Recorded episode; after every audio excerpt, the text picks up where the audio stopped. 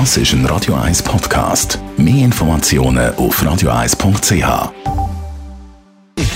Gesundheit und Wissenschaft auf Radio 1. Unterstützt vom Kopfwehzentrum Irlande Zürich. www.kopfwww.ch zum in Gang zum Wochenstart am Montag. Heute brauchen ja viele von uns einen Kaffee oder mehr als einen. Es gibt ja die, die wirklich äh, nicht ansprechbar sind, bevor sie den ersten Kaffee haben.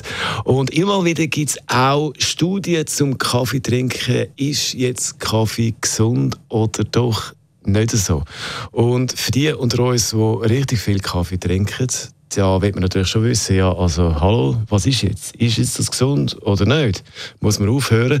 Und in einer aktuellen Harvard-Studie kommen, beziehungsweise Studie, kommen die Forschenden jetzt zum Schluss, Kaffee trinken ist gesund und vor allem leben Kaffeetrinkerinnen und Kaffeetrinker im Durchschnitt länger.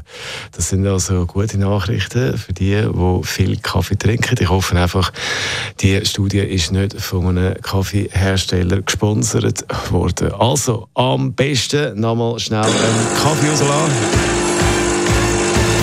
Für die, die noch ein bisschen äh, Energie brauchen. Das ist ein Radio 1 Podcast. Mehr Informationen auf radio1.ch.